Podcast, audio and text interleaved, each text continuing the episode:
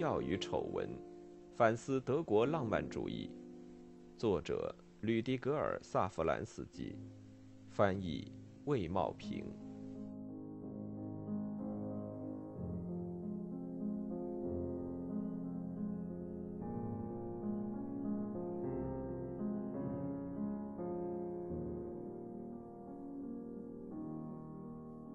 第十一章。当现实获得一种赤贫的角落剧场的无聊外表的时候，一如蒂克让他的威廉·洛威尔写出的那样，浪漫主义作家们想起他们在寻找秘密及某种感觉，而他会把我们逼到遥远和陌生的地狱。这时可能发生如此的事情：人们做错事，和洛威尔一样，追寻一个肇事不详的秘密社团的预示，在此失去他的自由。成为可疑的幕后操纵者手中机械的木偶。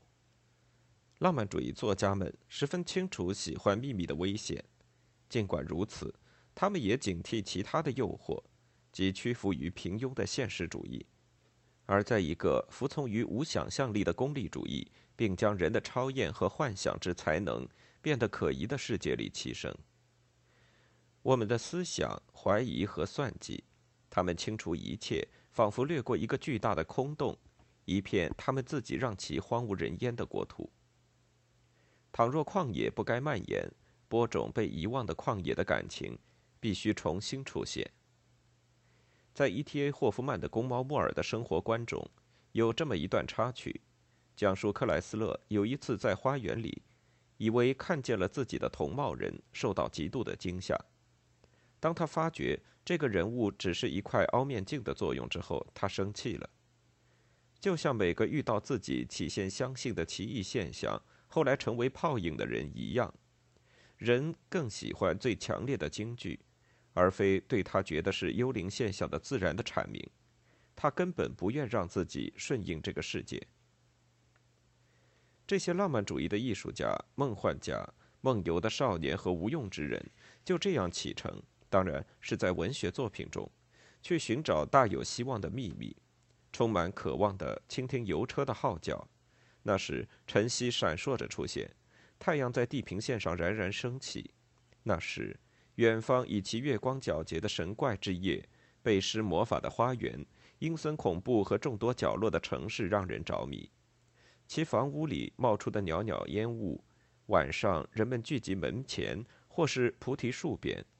那里城堡山林连成一片，泉水潺潺。上帝想向谁恰当施惠，就送他去广阔的世界。在山川、森林、河流和田野，会向他明示他的奇迹。爱辛多夫在诗中这样写道：“在奥夫特丁根中，海因里希梦见兰花后，心情急迫，他想避免父亲那无奈又无趣的劳作的命运。”他因里希启程旅行，进入未知的世界。有人问他此去何方，他回答：“永远回家。”他寻找的是更广阔和巨大无比的住所，而诺瓦利斯也打算让他找到家。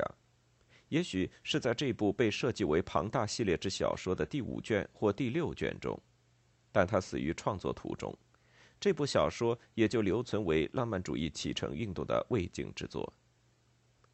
启程的提前结束，也可以别样的来到。在埃辛多夫的小说《诗人和他们的伙伴》中，福图纳特鼓动此时已定居的大学同学瓦尔特一同出游，但他在下一站就再次停下，停在婚姻的港湾，那里禁止任何出航。这部小说是唯一一份关于启程和快活、沮丧、绝望及强制的中断的提要。维克多小说中那神秘并有些让人不安的主角，代表了最可能的启程力量。他绝对无法阻挡，是一位告别的技巧大师。对他来说，朝霞永远不断的升起。毫不奇怪，最后他现身于他那非尘世的、眼下他在世上愿意为之服务的家乡。他再次离去，其他人则留下。又是一片风景壮丽的图像。犹如卡斯帕·大卫·弗雷德里希能画的那样，维克多随后消失，而小说结束于这样充满疑虑的诗句：“我们忠实的走上哨位。永恒之夜不会这样迅速来临，去除来自乡间的壮丽。你美丽的世界，请留意自己。人们启程前去的饱含希望的地平线，也可能是欺骗。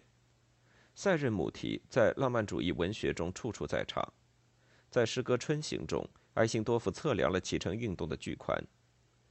两个健壮的伙伴初次离家出行。欢快地进入春光明媚、银铃般歌唱的波涛。第一位的渴望持续时间不长，他找到一个爱人，岳母购置庭院和房屋。他不久轻摇着一个小男孩，从神秘的小屋看出，舒适地望入田野。但第二个要求甚高，他的渴望无边无际，无法通过务实的建议得到满足。对着他，赛任诱人的在深处。吟唱和捏造出千百个声音，并将他在爱抚的波浪中扯进有声有色的深渊。当他从深渊里浮现时，他已疲倦和衰老。他的小船停在了水底，四周一片静谧，水面冷风习习。尽管没有对于无节制的警告，尽管启程没有被诋毁为庸人的行为，但风险并没被否认。启程是活力。他必须承担这个风险，其他的一切相信上帝的安排。春天的浪花响亮的在我上空美妙歌唱，而我看见如此无畏的伙伴，泪水涌入我的眼眶。啊，亲爱的上帝，请领我们到你身旁。不是所有浪漫主义作家都具有这种近乎幼稚的对上帝的信奉，这在埃辛多夫那里是特殊情况。从儿童时代起，他就熟悉自己的上帝，那是他家乡的森林的上帝，而非思辨和哲学的上帝。这个上帝无需人们的发明，人们可以重新找到他。若是忠于自己儿童时代的梦幻，在这个上帝的护佑下，人们可以是虔诚又大胆的，可以充满思乡之情，又拥有对异地的思念之情，可以同时是放纵的和受约束的。也许正因为放纵才受约束，埃辛多夫的情况就是如此。他的束缚显示在对窗户母题的偏爱中，不仅佣人从秘密的小屋中望出，就是渴望者也望出窗外，聆听漫游者歌唱启程。旅途导向远方，而那里仍然是在朦胧的院庭里，有姑娘倚窗倾听，目光投向更遥远的地方。开窗，通过开启的窗户眺望，进入不可预知的图像逃逸。谁在这里倾听宣告启程的静谧相接的邮车号角，谁就愿意在这样的图像中消失。不过他留在窗边，为什么？也许因为窗户没有穷尽，总是存在一段距离。但这不是留下的理由。倘若油车号角鸣响，窗户和门敞开着。也许任何抵抗无效，我不得不在心灵深处感到爱情奇妙无比的生命，你又将把我诱骗。关于诱人的赛任歌唱的一篇咏唱是诗歌新的旅程，埃辛多夫以此作为他日后诗歌集的开篇，仿佛他想以此事先为某种畏缩不前和拘泥之态致歉。暖风吹过蓝空，春天。那该是春天，森林里号角响起，无畏的眼神闪亮发光，纷呈的色彩愈演愈烈，成就一条神奇怪诞之河。这片流水的问候吸引你下到这美丽世界。我无法经受考验，风儿带我远离你们，我愿在河上航行，被光芒幸福的照花双眼。千万重声音，诱人的冥想，晨曦如火，冉冉高升。赶快起航！我不要问航行哪里终结。这首诗继续了伟大的出游以及迷途的母题传统，它始于奥德赛和阿尔戈英雄的传说，经过中世纪的渔人船故事以及漂泊的荷兰人，直到近代，浪漫主义作家。从中创作出无到达和无目的的旅行及无止境的旅行，而兰波将以他的醉舟继续这样的旅行。这种无止境的旅行受到酒神精神的启示，而令人惊讶的是，正是生活保守的埃辛多夫写下浪漫主义所迸发的最美诗歌中的一首，献身于被无限推迟的旅行目标，是对被无限推迟的实现意义的认可。埃辛多夫不是家乡诗人，而是思乡诗人；不是满足的瞬间的诗人，而是渴望的诗人；不是到达的诗人，而是出发的诗人。埃辛多夫一七八八年出生，在上西里西亚的家族庄园里长大，在那里度过的童年如此美丽，让人难以忘怀。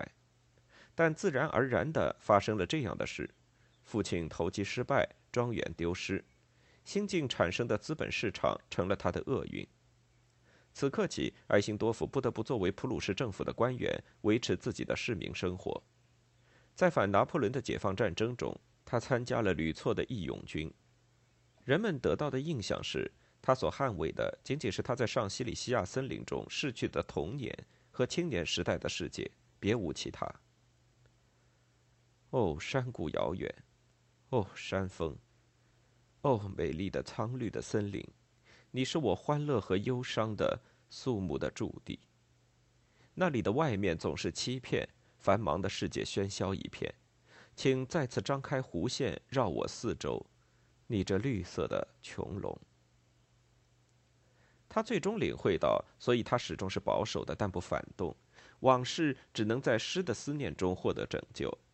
人们保卫的不再是童年时代的真实之地，而是与这些地方紧密相连的一种体验类型。我听见溪水哗哗作响，在林中往返不停。在哗哗作响的森林，我不知身在哪里。这个破落的男爵，普鲁士政府的官员，呼唤一种家乡的风景，它从未存在过，但通过语言不断重新产生。一片不在任何其他地方，仅在诗的地图中被标注的风景。诗与现实的关系怎样？它在哪里拥有自己社会中的合法地位？这样的问题早就让这个年轻的贵族感到头疼。他避免把自己的作家生涯变成一种专业，以及一种市民的职业。诗的游戏对我来说是不够的。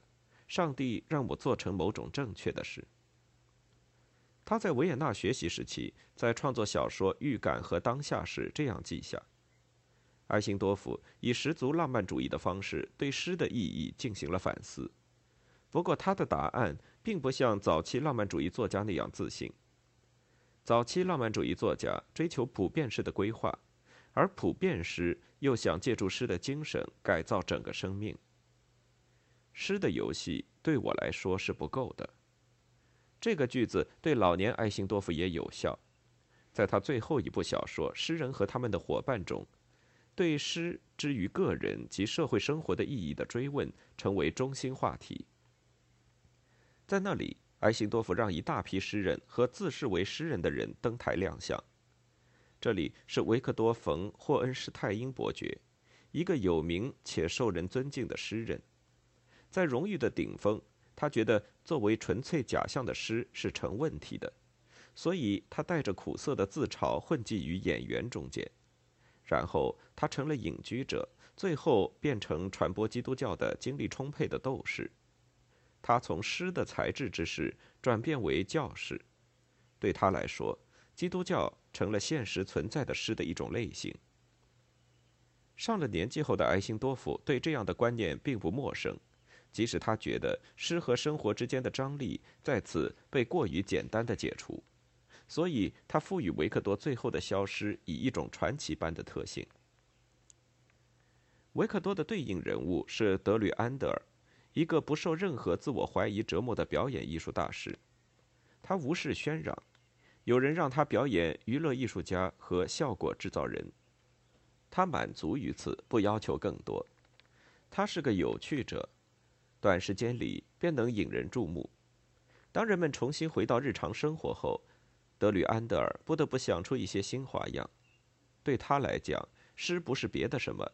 仅是能引起人们有期限的注意力的艺术。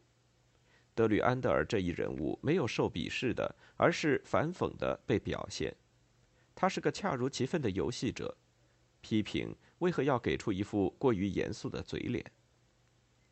那是奥托，他以生命智慧和生命活力为代价，十分认真地追随自己诗的雄心壮志。最后，语言的世界将他与现实的生命分隔，其后果是，这个现实的生命起先让他变成傻子，然后让他在工作和爱情中惨败。那是福图纳特，诗人和生活艺术家，也许最接近艾辛多夫的理想图像。一天早上，他准备落笔写一个中篇，但他遭遇歧视，快活的晨风将纸张吹入草丛。那里，小鸡在互相争食，可是，在他身后，树梢重新为其古老的、不适合任何中篇的歌曲调音，灵鸟则插入他们全然陌生的音符，而云彩飘过田野，并对他呼唤：“孩子，别当傻瓜。”随后，甚至护林人也跑去打猎。此刻，他不由自主地扔掉鹅毛笔和纸张，跃上马背。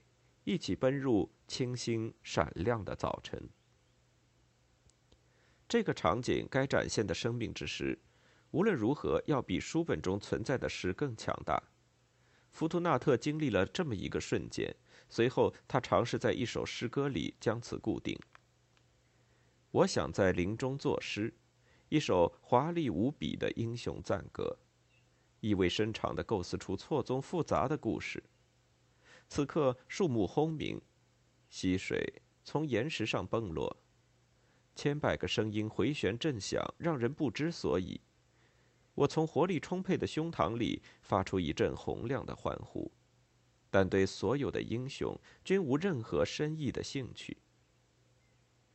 离开阴冷的田野和森林，我刚返回城市，所有的歌从远处穿越嘈杂的世界到来。欢乐和痛苦再次轻微回响，心中形成的往日的哀伤觉醒。这时，冬天也一样，田野中鲜花迸放。然后，由于无聊，有了一首冗长的诗。诗总是来得太迟或者太早，一种有力生动的当下，使其地位不稳。但艾辛多夫认为这样更好。在人们将诗关进词语世界之前，人们应该首先在生活中发现诗。但艾辛多夫也知道，不断给诗提供养料的正是短暂性。一支婚礼队伍沿山而行，我听见飞鸟叫鸣。突然，许多骑手闪过，号角吹响，一次欢快的出列。没等我回过神来，一切声音渐已消失。夜幕掩罩四围，只有山那边传来林涛声声，我心里不寒而栗。意识性在诗中成为有持续效果的形式，在诗中存在着平常无法留存的东西，这是诗的奇迹。埃辛多夫自视为即兴诗人，当然这是褒义，歌德也自认为是此含义中的诗人。埃辛多夫会在稀罕和创造性的瞬间，不失时机地为伟大的机遇写诗。不过，在科尼斯堡、在但泽，最后在柏林当政府顾问的那些公务，不能受此拖累。埃辛多夫以个人的宽广胸怀和保守的原则，认真履行公务。他没有丝毫自负和装模作样的举止，不认为自己的公务是种特殊的使命。他保持着一种反讽的距离。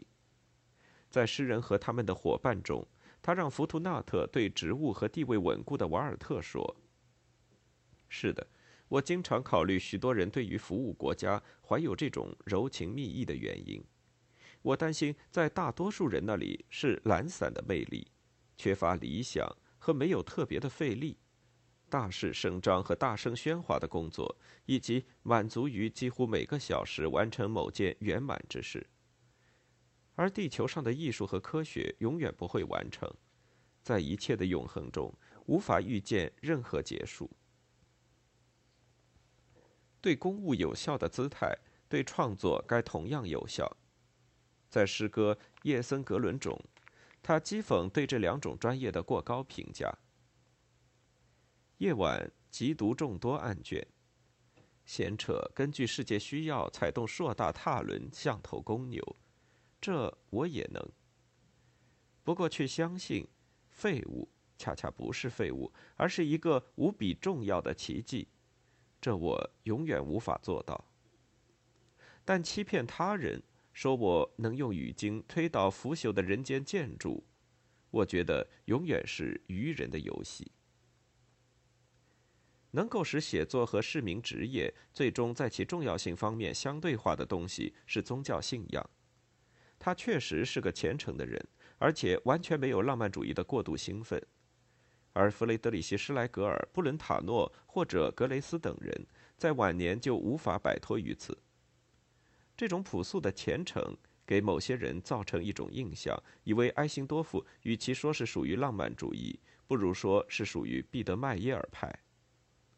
啊，亲爱的上帝，请领我们到你身旁。人们根本就不相信他会写无用之人，但更深的了解他的人则不会感到惊讶。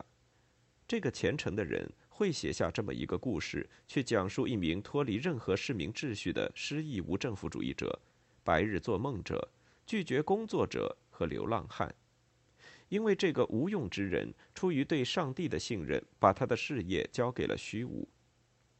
即使是对他来说，有效的也是赶快起航。我不愿问航行哪里终结。他不护持自己，但受到护持。作为一个磨坊主的儿子，他反抗工作的强迫。他沉湎于享乐、印象和情爱。一个带着小提琴的漫游人。他短暂的作为税务员定居，身穿带黄斑点的红色睡衣，坐在那里抽着烟斗。看别人走自己的路。我把在我自己小园里找到的土豆和别的蔬菜都扔走，全部种上精选的花卉。但随后他又感到自己那旅行的脚步蠢蠢欲动，而且爱上别人。他重新上路，无目的的跳上马车，成了马车踏板上的乘客和贵妇人家里的园丁，让化了妆的骑马人把自己捎带。当然是去意大利，最终在一个获赠的小别墅里，在自己喜爱的人身边找到了归宿。忧伤不时地袭上他的心头。世界在我眼中蓦地变得如此可怕的辽阔和广大，我在里面如此孤苦伶仃，我禁不住要从心底流出泪水。他抓起小提琴，几下拉弓，一首舞曲，他重新变得轻快。缺少音乐的生活也许是个谬误，只要乐声响起，就不用害怕任何事情。小说结束于这个句子：远处不停地传来乐声，火球从别墅射出，穿越静谧的夜空，飞过花园，多瑙河的哗哗声不时从下面传来。这就是一切，一切都好。埃辛多夫为自己选择描写鱼鲁的自由。不仅因为他是诗人，而且首先因为他虔诚。无用人是基督形象的一个傻瓜，一种虔诚的反讽，遮掩所有的自以为是，并将此置于似乎的飘逸状态，使如同市民的生活。